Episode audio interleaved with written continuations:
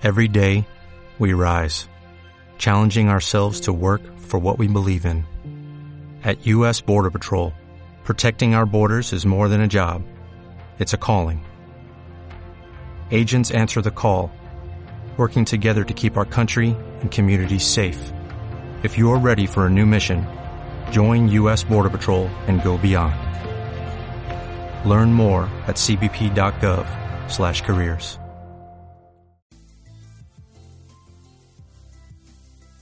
Desmitificando, donde te aclaramos el punto.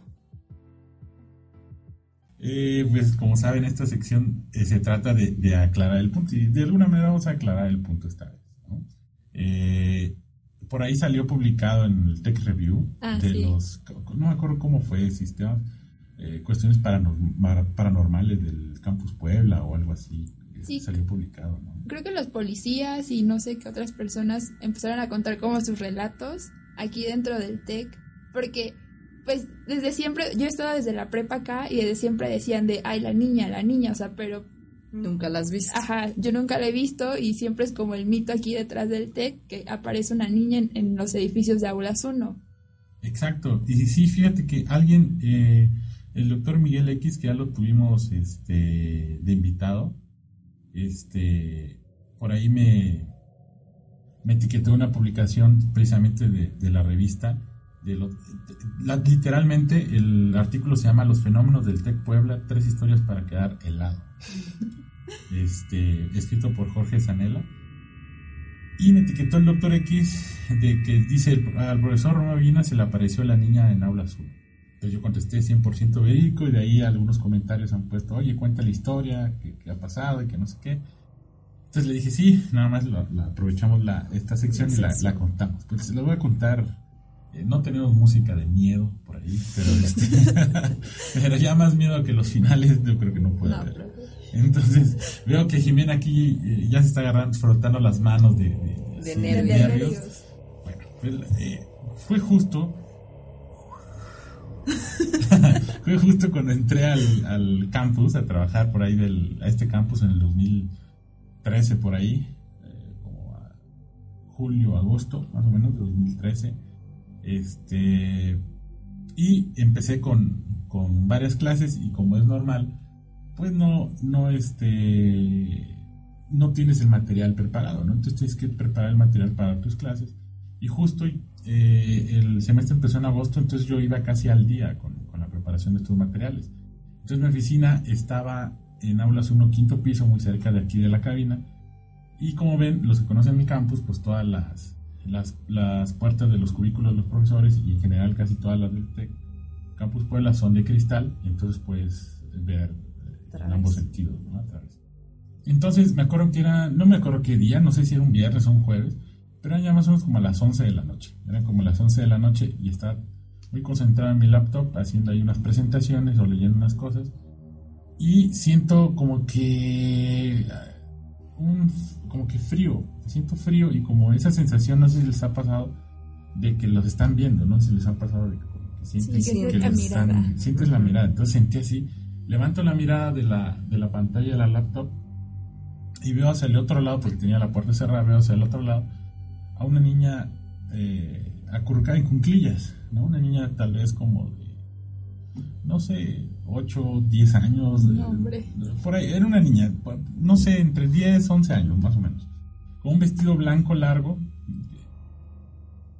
No, no sé, eh, no sé si exactamente si era de, de época el vestido, lo que sí sé es que era blanco y, y largo. Y estaba acurrucada y me estaba viendo a mí, tenía el cabello más o menos largo, como el, el- más o menos el cabello de, de Jime, este, pero más rizado y color castaño, ¿no? Entonces, y me estaba viendo. Entonces dije, ah, chingar, una niña aquí. Pero fue así como que dices, a ver, a ver, a ver. Mm, a lo mejor te lo estás imaginando, ¿no? Sí. Entonces pensé que era por... Ven esos juegos mentales luego que, que aparecen en las redes sociales de que mira este punto y luego cierras los ojos y, y- Y y ves, lo ves ajá. como girar, ¿no? Entonces dije, a lo mejor es por tanto ver la pantalla que, que, este, que me estoy imaginando alguna pareidolia ahí que sucediera afuera, ¿no? Este, entonces me quedo así como un poco petrificado, dos, tres segundos la veo, me ve, y vuelvo a, a bajar la mirada y me concentro en el, en el monitor, bueno, en la laptop, pero no me, o sea, se me hizo súper extraño, entonces vuelvo a alzar la mirada para ver si seguía ahí y ya no estaba. Entonces fue así como, ok, qué raro, ¿no? Qué raro, súper raro. O sea, pasó, eh, la verdad estaba más preocupado por, las, el por el trabajo que tenía que hacer. Me voy, creo que fue viernes, creo que fue viernes porque pasa el fin de semana. Vengo el lunes, tenía clases a las 8, entonces vine como a las, no sé, cuarto para las 8, siete y media, y me encuentro a otros dos profesores, al profesor Luis Horacio, a otro profesor que se llama, se llama Luis Daniel, que estaban hablando muy acaloradamente, ¿no? Y les digo, oye, eh, ¿qué pasa? ¿De, de, de qué hablan? No, es que algo que nos contó la señora de la limpieza. Digo, a ver, me dan chance, déjenme, les platico yo lo que, ah, lo que me pasó el viernes y después cuentan La lo de la historia. señora. ¿Para qué? Para que no vayan a pensar de que a lo mejor en una de esas, yo todavía pensando, coincide que, que mi historia es la misma que la señora y si ustedes la cuentan van a pensar que yo me estoy influenciando por eso. ¿no? Está Entonces- mintiendo por convivir. Exacto, que estoy mintiendo por convivir, por tomar el cafecito ahí a esa hora, ¿no? Entonces, les cuento la historia, así como se las conté a ustedes y se quedan así, no manches, pues es la misma, la señora dice que aquí se aparece una niña, cuando están haciendo el aseo les esconde las cosas, la ven, que parada ahí en el pasillo, les jala el, el vestido y digo, ya ven, pues era cierto, ¿no? Entonces, desde ahí se me quedó, se lo conté a- en su momento al, al- al doctor X y es fecha pues que aún se acuerda que, que, que la vi. Incluso un día algunos de ustedes, no sé si les tocó participar, fuimos una semana ahí, eh, hace creo que dos años a Chiapas, fuimos a las presas de Chiapas y lo cité a las 6 de la mañana. Pero a mí se me fue la onda, no sé, vine, creí que los había citado a las 5, me vine como a las 5. Entonces les escribo, oye, ¿qué onda? No era a las 5, no, que era a las 6, y que no sé qué. Entonces digo, ¿qué hago mientras? Entonces me empiezo a caminar por acá y digo, ya sé, voy a subir a mi oficina y voy a empezar con las luces apagadas a tomar fotos y a ver si en una de esas fotos me aparece la niña. ¿no? Qué valor, profe. Entonces, por ahí le- les voy a compartir las fotos, a ver si encuentran. Yo no encontré nada, yo no encontré, no pasó nada, pero este, desde entonces me ha quedado la idea de, que se aparece la niña. ¿no? Y, que, y eh, coincidentemente, pues sale este artículo de, de Jorge, Historias. de las historias. ¿Y, ¿Y ustedes creen en eso? Yo la verdad sí, profe, yo soy súper miedosa, entonces, bueno, no sé si ha dado cuenta que cuando he participado en proyectos con usted, de, que estamos aquí en el cubículo de Chetla, espero a que todos suban y ya hasta el último subo yo, ya hasta que haya personas ahí. sí, y te da, y a ti, Jimena. A mí también me da miedo y por eso no, no me queda hasta tarde. Pero les gustaría ver algo así, ¿Qué Creo que no, yo prefiero no sí, verlo. yo, ¿no? no, profe, o sea, si a mí me hubiera pasado lo que a usted, yo creo que en ese momento apago la lab y me voy y no vuelvo a trabajar acá. Y, y fíjate, ahora pues, mm, hemos, nos han, por cuestiones administrativas, pues he estado en aulas 4, luego en aulas 2, ahorita por el proyecto de Chetle, el proyecto estamos otra vez de vuelta aquí en aulas 1, quinto piso, y siempre se bromea, ¿no? O sea, va a aparecer la niña, por trabajo nos hemos quedado a las 11, 12, 1 de la mañana, y no, como que, como que no se aparece cuando tú quieres, Exacto. ¿no? Yo creo que eso, hasta eso debe de ser tímido. Yo creo que sí, profe. Espero que yo... Ya a mí ya nunca me falta un año para graduarme, profe, y espero que en ese año no se me aparezca. Ojalá que no, ojalá que no, ¿no? Pues muy bien, pues muchas gracias, Jimena. Este, nuestros invitados ya están aquí, están esperando, están nerviosos ahí atrás de, de la cabina y este, no los hacemos esperar. Sí, ¿Te claro. parece? Muy bien. Muy bien, pues sí, muchas gracias. Gracias. En concreto, estamos de vuelta. Hola, pues estamos de regreso nuevamente ya con nuestros invitados aquí listos y deseosos de empezar a compartirnos lo que hacen. Tenemos al buen Sergio Sánchez, estudiante de la carrera de Ingeniería en Desarrollo Sustentable, y a Arlen Flores, también estudiante de la carrera de Ingeniería en Desarrollo Sustentable. Nos vienen a hablar de un grupo estudiantil del cual forman parte y liderean, que se nos hizo muy interesante y que, que mejor que ellos que nos cuenten que, cuáles son sus objetivos y qué hacen. Pues muchas gracias Romeo por la invitación, estamos muy contentos de, de venir. Hoy pues eh, Campus Sustentable es un grupo estudiantil que se formó hace ya más de dos años Eh, nuestro objetivo desde el inicio ha sido eh, que la comunidad TEC implemente los, los tres ejes de la sustentabilidad, eh, el social, económico y ambiental en las actividades o proyectos que tengan en, pues, en ámbito profesional o, o personal. Y pues lo hacemos mediante la implementación de actividades o de también proyectos que, que pues eh, incentiven o fomenten ahora sí que los fundamentos del desarrollo sustentable en la comunidad tech. Y pues también que aceleren la transición a un campo sustentable porque pues eh, eh, tenemos muy en cuenta que una comunidad o una sociedad o, o, pues una ciudad no puede ser sustentable si pues los elementos que la conforman no lo son. Entonces pues es nuestro principal objetivo. Sí. ¿Sí? ¿Y, ¿Y cuáles son estos tres ejes que mencionas? Son, bueno, los tres ejes de la sustentabilidad es la base, que es la economía, es la sociedad y el medio ambiente. Okay. Esos tres ejes juntos, no, no dos juntos o otros dos juntos, sino los tres juntos forman la sustentabilidad porque se busca el progreso de las tres al mismo tiempo y el mismo ritmo. Entonces, pues sí, como dices, una armonía entre las tres, sincronía para poder este, lograr una sustentabilidad. Entonces son economía, medio ambiente, medio ambiente y, y, sociedad. Pues de entrada los tres están súper complejos, ¿no? Porque la, la economía, pues eh, todo lo que se mueve, pues yo creo que la, es una parte del eje también de los tres que pues involucran muchas cosas, ¿no? Desde Sí. cómo se rige la regla del mundo en general, la parte ambiental, cómo está afectando, cómo se está afectando por todas esas decisiones también económicas, y la parte social, que al final es súper importante porque la parte social, dentro del escalafón social, pues los más afectados, hablando, poniendo todas estas tres ejes en un contexto de cambio climático, los más vulnerables son las personas que viven en pobreza, ¿no? Entonces es tratar de, de equilibrar todo esto, entonces es un esfuerzo bastante importante el que ustedes hacen. ¿Cómo, cómo lo han logrado? ¿Cómo, ¿Qué han hecho para, para, para lograr eh, concientizar a las personas? Pues principalmente nos enfocamos en proyectos dentro del campus y para la comunidad TEC. Son profesores, docentes, pues estudiantes.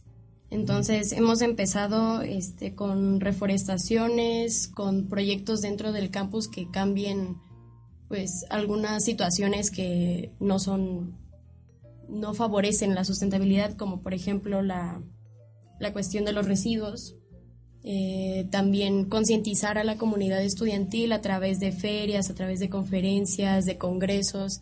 Por ejemplo, este semestre nos ya tuvimos el segundo congreso de sustentabilidad y la segunda feria de sustentabilidad. Muy bien. De hecho, la Feria de Su- Sustentabilidad tuve oportunidad de ir a la primera. La segunda eh, tenía clases, pero me acuerdo que pasé por el pasillo de la... Ah, ujú. de la- el túnel de concientización. eh, sí, algo así como el de Shame, ¿no? sí. sí, bueno, ese fue parte de la Semana de la Tierra, que Ok. ese es ajá, durante abril, que el Día de la Tierra es 23 de abril. 22. 20, ajá, 22, 23, 23. por ahí. 21, 21, 22 o 23 de abril.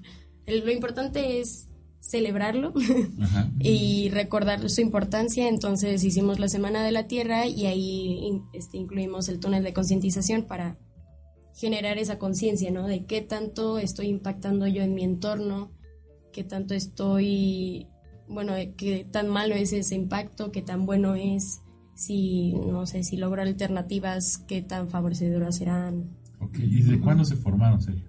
Ah, ya hace eh, un poco más de dos años llevamos con el grupo estudiantil. ¿No? Está- ¿Y cuántos eh, chicos están con ustedes? Ah, eso es algo interesante porque hasta ahora, eh, bueno, varían cada semestre y eh, somos como 10. Como ahora. dices, ajá, siempre hemos sido como Y 10 de personas. es- digo que es interesante porque es multidisciplinario y es lo que nos gusta de, eh, de nuestro grupo que, que son de muchas carreras y que pues al final de cuentas pues el desarrollo sustentable es un área multidisciplinaria. Claro, claro, totalmente. Entonces pues hay chicos de industriales, mm, Civiles. civiles. Mira, me sorprende porque a lo Sí. mejor los más recios a participar en cuestiones sociales son los civiles y si hay civiles, qué Ujú. bueno, qué bueno. Sí, hay gusto. de biotecnología, Ajá, de- de mercadotecnia también.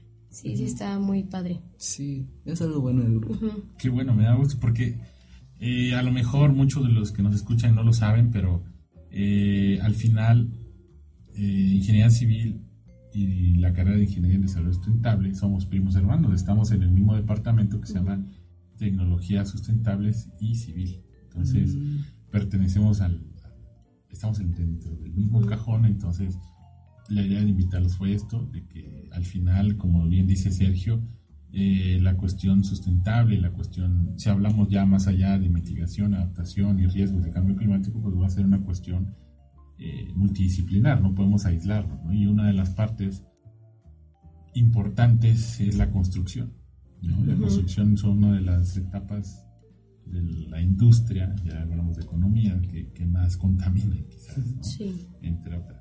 Pero de, de las cosas que han hecho, y, y- y perdón que cambie tan abruptamente, es este, ustedes tuvieron que ver con lo de las cafeterías que ahora puedes llevar tu, tu Mm, topper, bueno, por no decir marca, pero tu, bueno, sí, tu topper, y ya no te dan unicel y cosas así. ¿Fueron us- ustedes los que promovieron eso? Bueno, hace un año empezamos con la campaña de cero desechables en los locales. Entonces fuimos con planta física y si nos validaron esta campaña para aplicarla en todos los locales. Aún así, era muy opcional.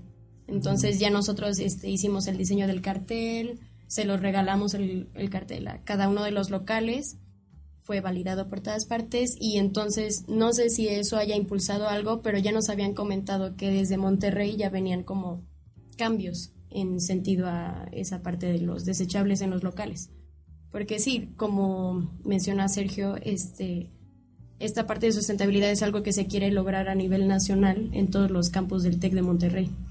Entonces, ah, de hecho hay un programa que es Programa Estudiantil de la Sustentabilidad, que son puros estudiantes, como nosotros un grupo estudiantil, pero en todo, el- bueno, está ahorita en Santa Fe, Monterrey, Cuernavaca, Querétaro. Querétaro, nosotros, Y ajá, Ciudad de México creo que igual. Sí, creo que también.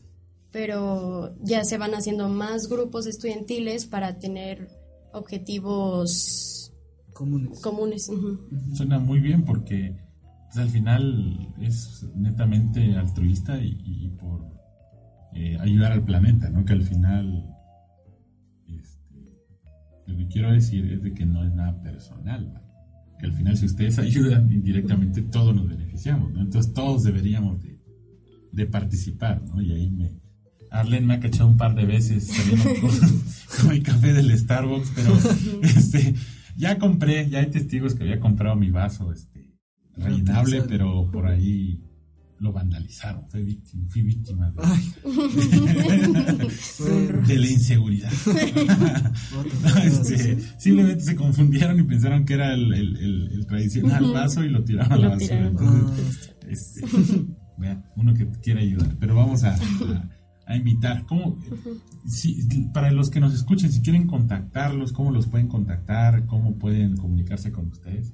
Eh, pues tenemos nuestra página oficial de Facebook, que es Campus Sustentable Tech Puebla. Ahí pueden enviarnos eh, mensajes y, y, pues ahí pues cualquier pregunta que tengan. Y, y también pues todas las carreras, incluso prepa, eh, todos los estudiantes están invitados a, a formar parte de nuestro grupo. Y pues desarrollamos sus proyectos, bueno, los proyectos que tengan en mente o, o también pues. Ajá, los proyectos ya específicos del grupo. Perfecto, pues mira, eh, hace dos programas eh, vino una profesora que nos habló sobre la- las ventajas de construir con tierra este, y hace talleres para construir con tierra, que es más sustentable, nos hablaba ella y aparte es más, este, eh, tiene, es, la tierra sirve para aislar y es más, sus propiedades. exacto, tiene propiedades térmicas mejores que, que los materiales comunes.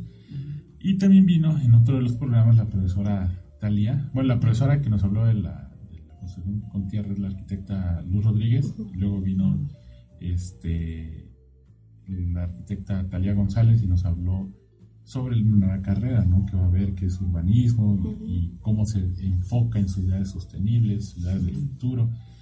Y eso me lleva a recordar que no sé si, si, ustedes este, saben de que hay un centro municipal, Vive Atoyac, que está aquí muy cerca del campus, que está en Cúmulo de Virgo y la 11 Sur, en la esquina, y donde se hacen talleres para concientizar a las personas acerca de la importancia de no tirar basura en el río, cuidar el río, los ecosistemas que hay. Entonces va muy ligado a, lo que ustedes hacen, ¿no? Entonces, se los quiero comentar porque a lo mejor y, si les interesa acercarse con la profesora Talia, este, ella está, es el vínculo entre el CEMOVA, que es municipal, el gobierno municipal, y el campo, Entonces, igual, para los que nos escuchan y están interesados, pues ahí pueden buscar a la profesora y ella los puede guiar para las actividades.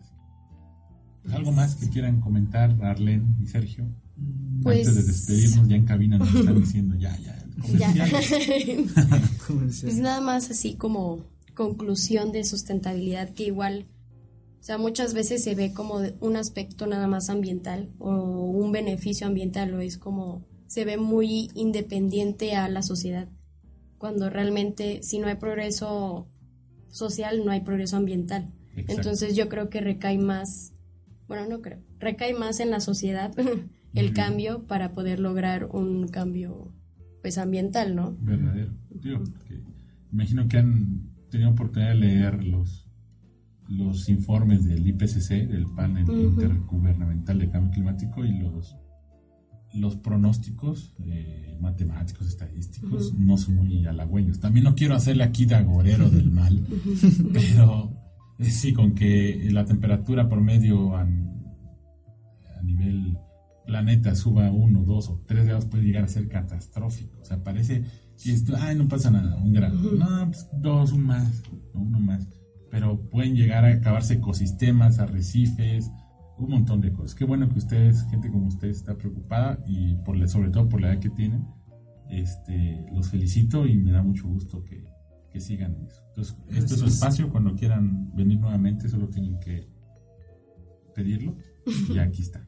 Gracias. Ah, perfecto. Pues muchas gracias a todos y eh, a Sergio y a Arlen, a todos los demás del equipo.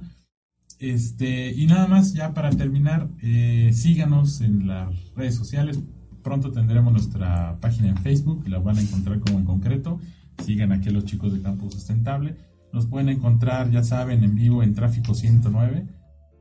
Este, y en Spotify como en concreto y en iTunes igual, en concreto. Y ahí tienen todos los programas que hemos hecho desde el inicio de los tiempos. bueno, pues muchas gracias y nos escuchamos la siguiente semana. Hasta luego. En concreto, esto fue una producción de alumnos del Tecnológico de Monterrey en Puebla a través de Tráfico 109.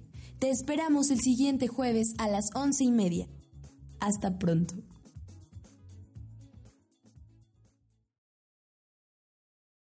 ¿Te preocupas por tu familia? Entonces, ¿por qué darles solo huevos ordinarios cuando pueden disfrutar de lo mejor? Eggland's Best, los únicos huevos con ese delicioso sabor fresco de granja, además de la mejor nutrición, como 6 veces más vitamina D, 10 veces más vitamina E y 25% menos de grasa saturada que los huevos regulares, además de muchos otros nutrientes importantes. Así que, dales los mejores huevos. Eggland's Best, mejor sabor, mejor nutrición, mejores huevos.